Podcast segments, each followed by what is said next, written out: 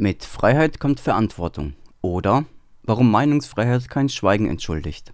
Ein Kommentar von Julian Jepper. Der Begriff der Freiheit. Nicht häufig wurde er vor der Corona-Pandemie so verschieden für sich vereinnahmt dass Ex-FDP-Stadtrat Nikolaus Freiherr von Geiling bereit ist, mit der sogenannten Basis seine Räumlichkeiten für eine verschwörungsideologische, wissenschaftsfeindliche und zu Teilen antisemitische Kleinstpartei zur Verfügung zu stellen, kann man als Äußerung der Meinungsfreiheit deuten.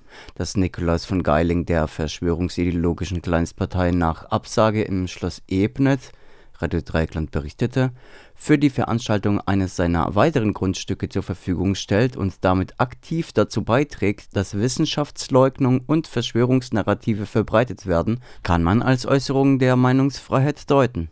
Dass von Geiling in Manier von Querdenken und Co. über Hygieneterror schimpft und kritische Nachfrage nach der Veranstaltung als Gesinnungsschnüffelei bezeichnet und auf dieser Grundlage einen geschichtsrevisionistischen Vergleich zieht, kann man als Äußerung der Meinungsfreiheit deuten. Der FDP-Kreisverband Freiburg tut dies und lobt dabei das verfassungsgemäße hohe Gut der Meinungsfreiheit. Selbstverständlich ist das, was Parteikollege Geiling tut und sagt, nicht strafrechtlich relevant. Selbstverständlich kann man das als Meinungsäußerung deuten.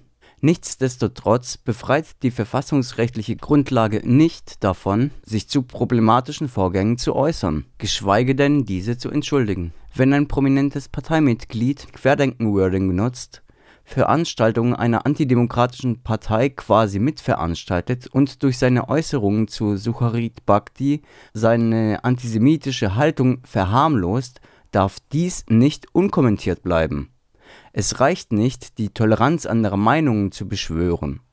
Bei sowas keine klare Kante zu zeigen, bedeutet, in Gefahr zu laufen, dass die eigene Distanzierung von Antisemitismus und Verschwörungsideologie zum bloßen Haftungsausschluss verkommt und unbeachtet teils menschenfeindliche Positionen Einzug erhalten, sich etablieren können und den allgemeinen politischen und öffentlichen Diskurs in eine rückschrittliche Richtung verschiebt. Sich nicht zu positionieren bedeutet, die Grenzen des Sagbaren verschieben zu lassen. Sich in dieser Angelegenheit nicht deutlich zu positionieren bedeutet, dieselben Fehler zu machen wie nach der Hochphase von Pegida und Co. Der Vorsitzende des FDP-Kreisverbandes, Hartmut Hanke, erwehrt sich jeder Verbindung zu Verschwörungsideologien und Antisemitismus, in die sich der Kreisverband gebracht sieht sehe sich die FDP doch in der Tradition des Ordoliberalismus, argumentiert Hanke. Dass innerhalb des Neoliberalismus trotzdem auch marktradikale Positionen vertreten werden, die wiederum Anknüpfungspunkte zu Rechtsextremismus bieten, sagt auch Politikwissenschaftler und Armutsforscher Christoph Butterwegge. Und jene Rechtsextreme sind seit ihrer Formierung Teil der empörungsbewegten Allianz von Antidemokratinnen von Querdenken. In dieser treffen und ergänzen sich marktradikale bis sozialchauvinistische Positionen auf und durch esoterische und verschwörungsideologische. Dies belegen zahlreiche Recherchen. Dass die Mehrheit jener Rechtsextremen sich politisch eher bei der AfD organisieren dürften, ist kein Geheimnis. Dass es bei Äußerungen von einzelnen FDP-Mitgliedern, wie beispielsweise eben jenen von Nikolaus von Geiling, kritisch auf die eigene Ideologie geblickt werden sollte, ist dennoch allemal angebracht. Denn dass es keine Immunität gegenüber Verschwörungsmentalität gibt, zeigen die Forschungen von Pierre Lamberti und Katharina Nokun. Eventuelle Anknüpfungspunkte der eigenen Partei an gefährliche Ideologeme per se zu verleugnen, macht da also wenig Sinn. Sich dazu zu verhalten und einen reflektierten Umgang zu finden, umso mehr. Doch der FDP-Kreisverband ist mit der deplatzierten Toleranz, die sich aus der Causa von Geiling ergibt, gegenüber gefährlicher Position nicht alleine. Zuletzt bezeichnete SPD-Politikerin Sabine Wölfle die Kritik, die laut wurde, als der sogenannte SPD-Frauenpreis an die Corona-verharmlosende Initiative Familien gehen sollte, als Shitstorm. Jene, die Ende letzten Jahres noch gegen Corona-Verharmlosung demonstriert hatte, setzt sich nun also dafür ein. Gleiches Fehlverhalten ist auch bei zivilgesellschaftlichen Initiativen festzustellen.